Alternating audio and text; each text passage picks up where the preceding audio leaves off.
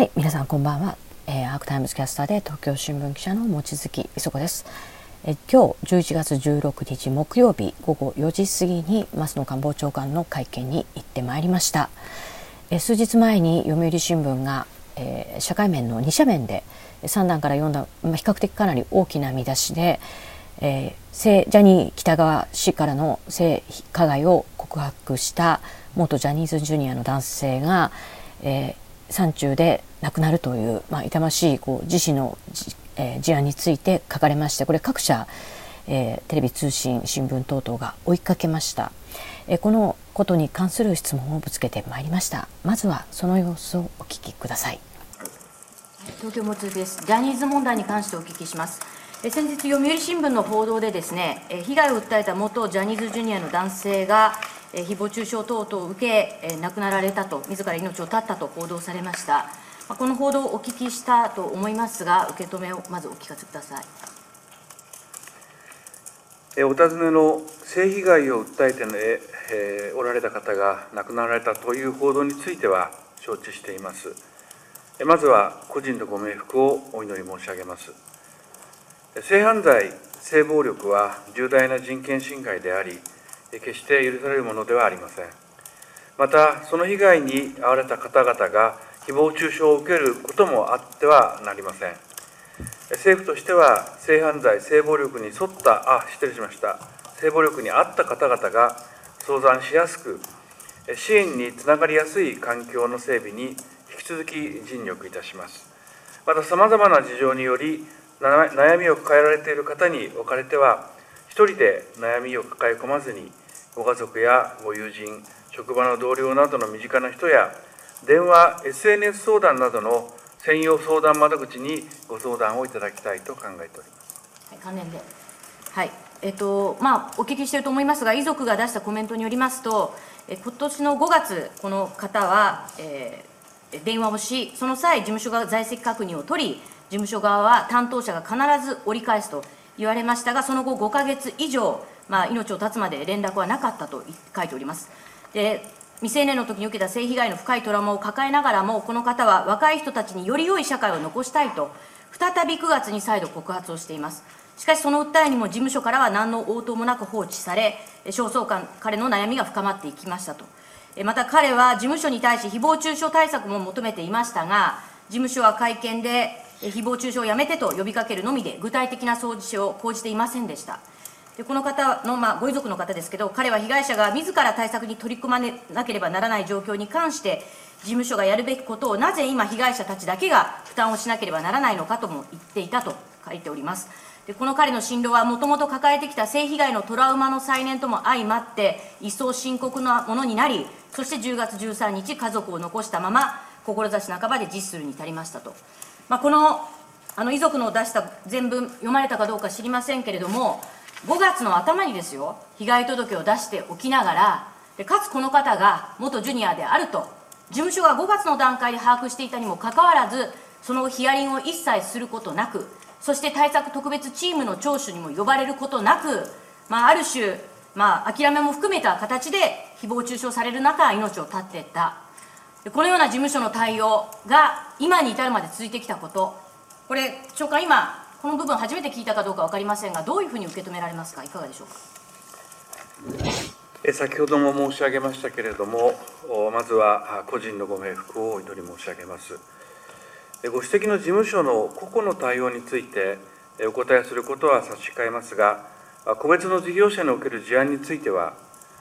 当該事業者として被害を訴える方々への対応も含め、適切な対応が求められるものと考えられます。考えられます。政府としても性犯罪性暴力は重大な人権侵害であり決して許されるものではない。またその被害に遭われた方々が誹謗中傷を受けることもあってはならないと考えておりこうした考えを引き続き発信していくとともに子ども若者の性被害防止のための緊急対策パッケージなど、必要な施策を進めていきます。はい、関連で、まあ、個別の事業に任せると言いながら、その後ですよ、6か月以上経って、1人の方が亡くなったという、まあ、本当にあってはならないことが起きたわけですね。何度も聞いてますが、もうこういうことになるとですねこの事務所だけには任せていられないんではないでしょうかまあ他にも芸能音楽業界では、まあ、セクハラパワハラが横行しているという話があります。で何度もここで聞いていますがこのような事態に至ったからにはやはり被害者当事者の声をまず聞く。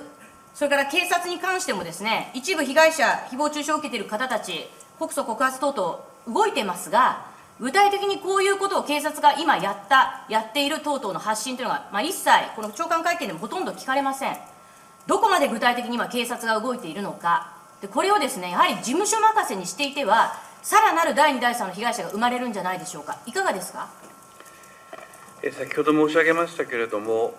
個別具体の事案について政府としてコメントすることは差し控えますが一般論として捜査当局においては刑事事件として取り上げるべきものがあれば、法と証拠に基づき、適切に対処するものと承知しています。はい、関連で。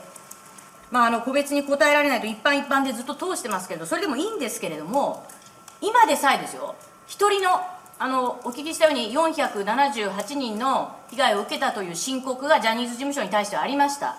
で今でさえその一人と一人一人としてその政府当局警察が聞き取りをしてないわけですよね被害者が声を聞いてくれとやってることが本当に国際上の人権基準にも反してると思うんですけれどなぜこれほどやらないんでしょうか？いかがですか？政府として捜査当局に対して個別案件に関して刑事事件として取り上げるべきか否かの指示と行うことは捜査の中立公正を阻害するものであり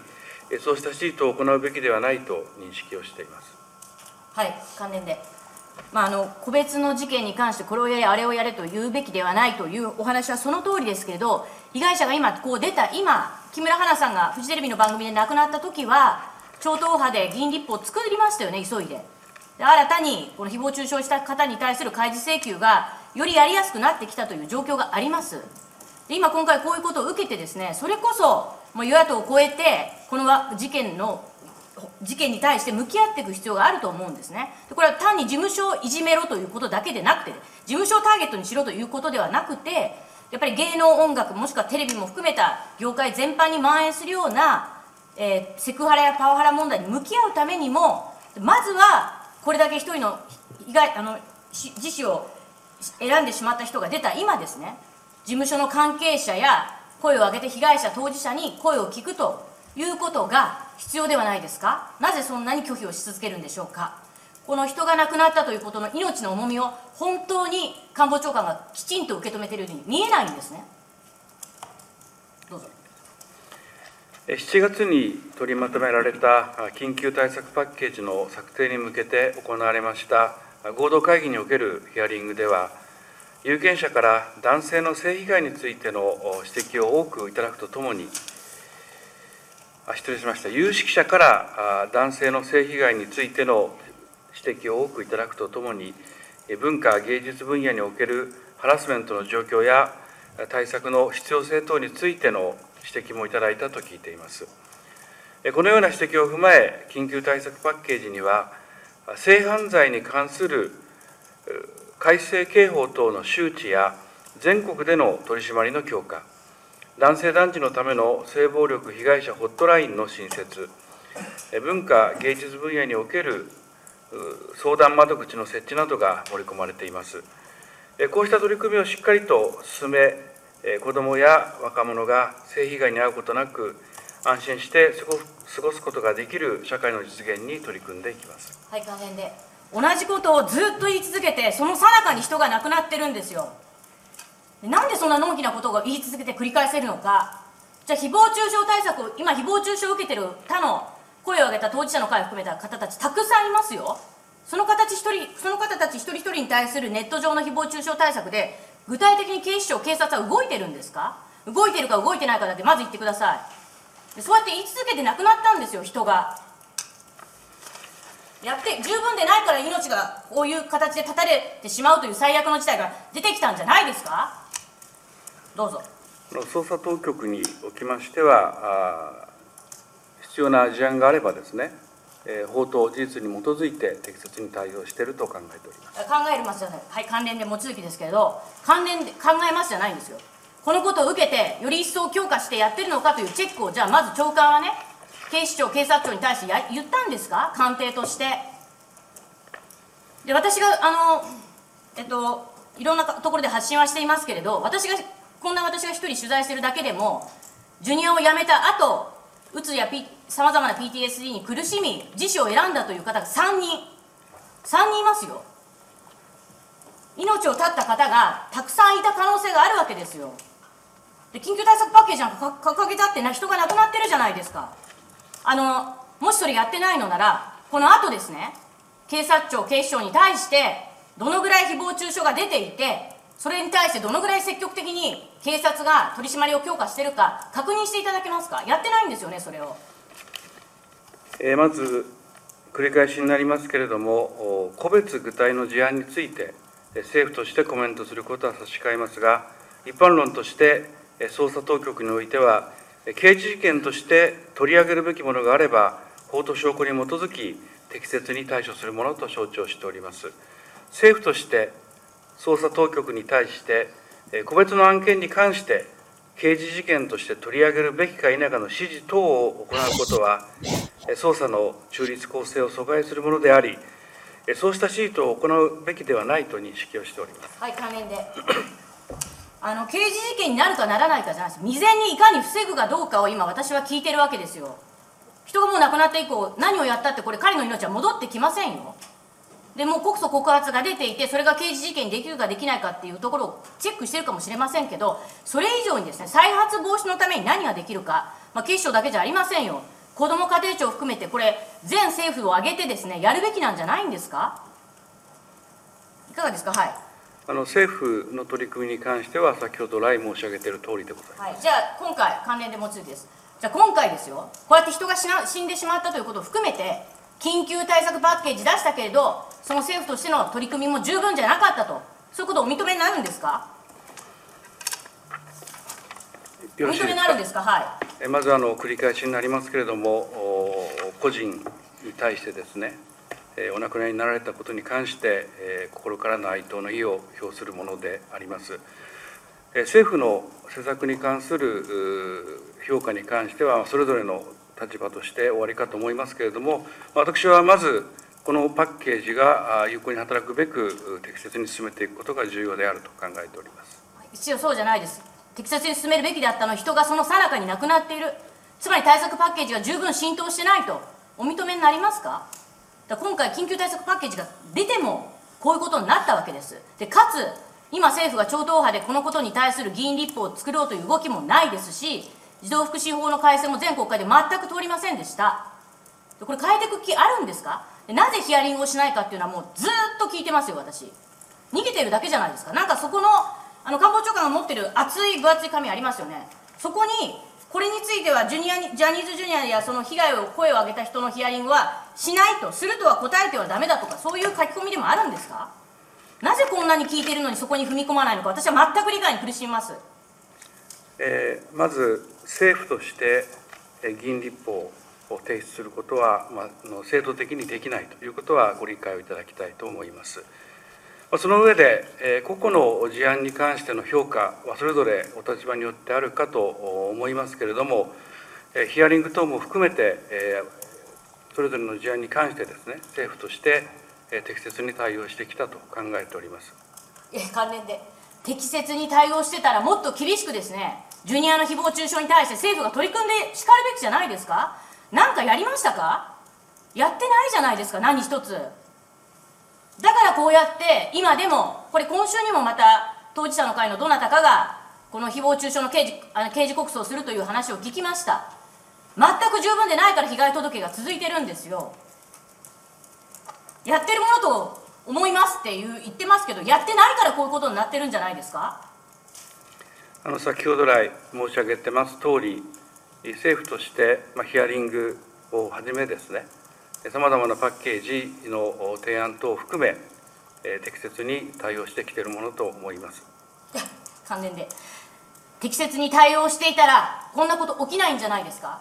なぜもう少し踏み込まないのか？あの私も見るに耐える誹謗中傷がものすごい数で来てますよ。でまだ彼らは今この方以外の方はあのまだ生きている方もいらっしゃいますけれどたくさんの方が。だけど中には今回の報道を受けて非常に深刻に再びうつ病態になっているという方の声も聞いています。こんなに後ろ向きの政府がですねこういうやり方を続けててはさっきから言ってますけどさらにこういった被害者が出るんじゃないですか？もっとなんで積極的にメッセージを出さないのか？事務所に対してもですよ。やったかやってないか言うかどうかは別としてもっと迅速になぜ向き合わないのかということを指導指示できるんじゃないんですか？それはなぜやらないんですか？やってるんですかね？裏で、えー、まず人を傷つけるような誹謗中傷は許されず特にインターネット上で行われた場合には匿名性が高く被害者が特定されにくいことや情報の拡散による被害の拡大という問題があると考えています。こうした特性を踏まえ政府においてインターネット上の誹謗中傷等の被害者救済をより円滑にするためプロバイダ責任制限法の着実な運用やプラットフォーム事業者による迅速な対応の促進相談体制の強化など総合的な対策を進めているところであります。また、一般論として捜査当局にあっては、刑事事件として取り上げるべきものがあれば、法と証拠に基づき、適切に対処すると承知しています。申し訳ない最後でお願いします。すみません、時事通信の近藤です。はいということで、えー、約15分間にわたる松野官房長官との質疑のやり取りを見ていただきました、まあ、今日は間に入ることがなかったので、えほぼ、えー、カウントしたら13問を、えー、この関係に関して、まあ、追加追加で聞きましたので、えー、約15分間、えー、質疑やあ質疑をすることができました、ま、しかし皆さん何回聞いても分かる通り今までと全く同じことしか繰り返さない、まあ、マソさんがですねこれだけ長く官房長官を今やれている一つの要素として失言が少ないということがありますが裏を返せばですね増野さん自身がその答弁で聞いてそこから一歩でも二歩でも踏み込む官邸としての意思を示すえー、まあ、一政治家の信条も現れる部分だと思いますがそういったことがこの特にジャニーズ問題に関しては全くないということが、えー、よくわかると思います。でその中でちょっといくつかと重ねてしまってはっきり聞けなかったんですけれども、まあ、マソさんですねいつもこのジャニーズ事務所に関しては当事者の会の方含めて被害者の声を聞かないということを一貫しております。でこれは色何が起きても聞かないわけですね。で今回はもうまさに最悪の事態です。7月の半ばに緊急対策パッケージをしてこれを全国にの自治体含めいろんな場所に周知し徹底させていくんだと言い続け結果として言ったにもかかわらず被害者たる元ジュニアの方が、ま、こともあろうか被害誹謗中傷に苦しめられその挙句の果てに亡くなったということがあったわけですね。え緊急対策パッケージだけではやっぱり不十分で何よりもやっぱりこの当事者の会含めて被害の声を上げた方たちカウアンさんや橋田さん含めものすごく叩かれているわけですよね。でこのことに対するやはり、えー、政府の積極的な関与っていうのが、まあ、事務所の問題もそうですけれども、えー、政府がもっともっと直接的にこのことについて関与していくべきじゃないかということも聞きましたけどこれに関しても一貫してえ他の性犯罪被害者の声を聞いているということを理由に全く聞こうとしていません。なので今日はですねそのいわゆる彼の持っているあのアンチョコ版っていうんですか、まあ、あのファイルがあるわけですよ。でなんかこのテーマで聞かれたらここっていうところが、まあ、付箋なんかもいっぱい貼ってあるんですね。でそこに関しては松尾さんが持っているそのファイルにはまあえー、当事者の会や被害者の声を聞くことってところに絶対あのやるとは答えるなみたいなねそういうことが書いてあるんですかってことも、まあ、質問のいくつかの中で入れて聞きました。でこれについては答えませんでしたけれど、まあ、ここもうちょっと絞って聞かなきゃいけませんけれど、まあ、古賀茂明さんが、えー、ご指摘しているように、まあ、官邸官僚からしてこのことだけは絶対踏み込むなというものに関してはその答弁のところに、まあ、赤字でですね回答しないことみたいに出てるらしいんですね。だからそういうことがこの件に関して、ジャニーズ問題に関してあるんですか？と聞いていると、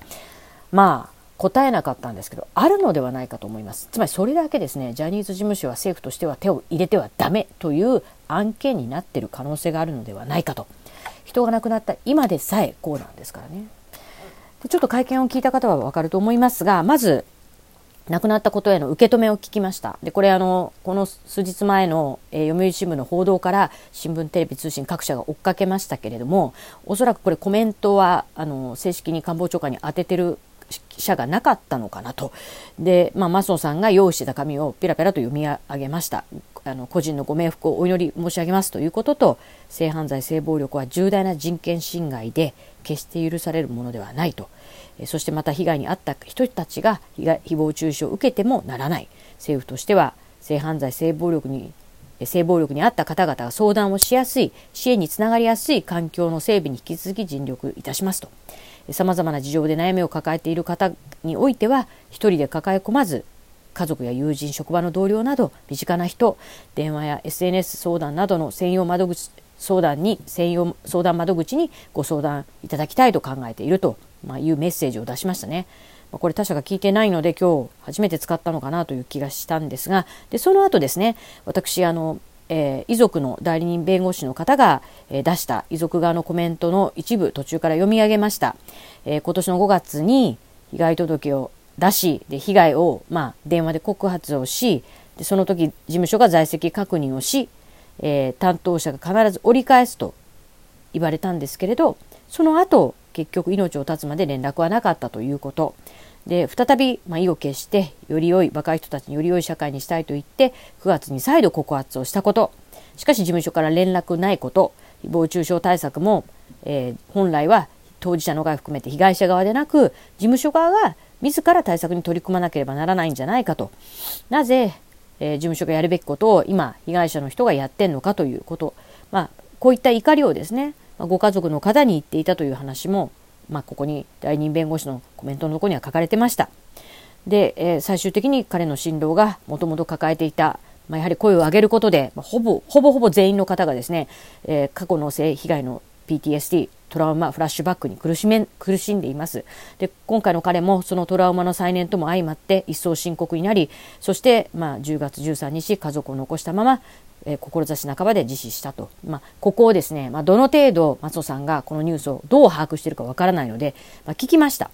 でこれをどう受け止めてるかで結果として、まあ、5月もかなり早い段階で声を上げてるのに被害者対策チームの中にも聴取として対象にも入ってないつまり事務所から全く対策チームに彼の声は届いてないわけですね。なので9月に再度告発するということになったわけです。で、まあこういった状況を分かってたかどうか知らないけど、改め私が、まあ、遺族側のコメントを読み上げてどう受け止めますかと聞きましたら、えー、再び松野さん、個人のご冥福をお祈り申し上げると。まあ、個々の、えー、個別対応についてお答えは差し控えるけれど、えー、個別の事業者の事案については事業者として被害を訴える方への対応を含め適切な対応が求められるって、まあ、まあのんきな回答をしてるわけです。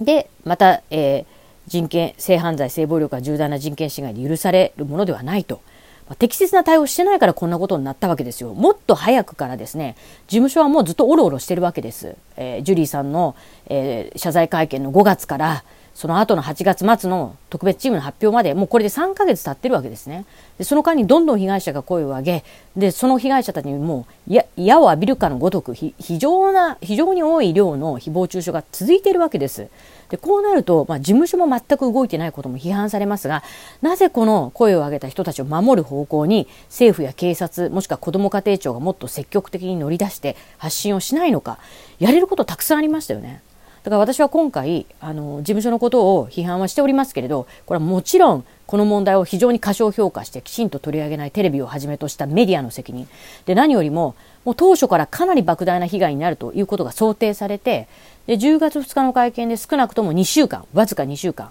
478人の方々の声というのが、まあ、ジャニーズ事務所に寄せられてるわけですよね。でその時点でもう警察からするとこれはもう事務所だけに任せていてはもうニッチもサッチもいかなくなるだろうなと今はっきり言って全然きちんと処理追いついてないですよね。あの回答があの救済委員会から来てるという方もやはり私が聞いてるのは一部にとどまってますしまあおそらくこの中からでも様々な問題が生まれる。で元ジャニーズジュニアじゃなきゃいけないなんてことはないわけですけれども、ジュニアに在籍してるかどうかでさえかなり時間がかかっている。で、ジュニアに在籍してたということが分かった、今回亡くなった彼でさえ、5月に分かってるのに、もう5ヶ月間以上亡くなるまではずっと放置されてたわけです。だからつまり任せられないわけですよ。スマイルアップだけでは。とても手に負えないでしょう。これだけの甚大な被害者が出ているような事件に関して。ということでもっと積極的にヒアリング聞き取りをしないんですかということをもうずっとです。まああカウアンさんが出て以降4月以降私はずっと聞き続けていますが今回も他の性犯罪被害者に聞き取りをしているということを理由に聞こうとしない。まあ呆れますね。で、えー、まあ刑事あの刑事事件になるものであればね法律にも基づいて適切に処理処分するんだって言ってますけれど処理するんだって言ってますけどもはや刑事事件とかじゃないんですよ。誹謗中傷の中で亡くなってたという人が出てるわけですよね。で私が取材してる限りでも3人の方が実施されたという直接間接含めて話がある。これ以上被害を生めない生むことはできないですよ。お金払ったって謝罪されたってこの命を取り返すことはできませんから。ということでまあ、私以外他の方の記者たちからこの話が質問は出なかった。で、右側にいた首相の秘書官や補佐官の方たちは、まあ、ほぼ呆れたような、えー、表情で私のことを見つめておりましたけど、いやいや、あなたたちがもっとね、松野さんにいろんなことを話して、今回この問題にもっと政府として本腰で取り組もうということを言ってほしいわけです。でなぜ松野さんが一歩踏み込まないのか、岸田さんができないのか、メディアの報道の甘さもありますけれども、政府のこの子どもたちへの性加害、最大の人権侵害に向き合おうとしない姿勢過去の自民党政権の事務所と何のどういう関係性があったかどうか分かりませんよ。ただ今出ている被害者の声にまた目をつぶっては第2第3の被害者が生まれると思います、まあ、引き続き、まあ、この問題をね追及重ねていきたいと思います。はい、えー、ご視聴ありがとうございました。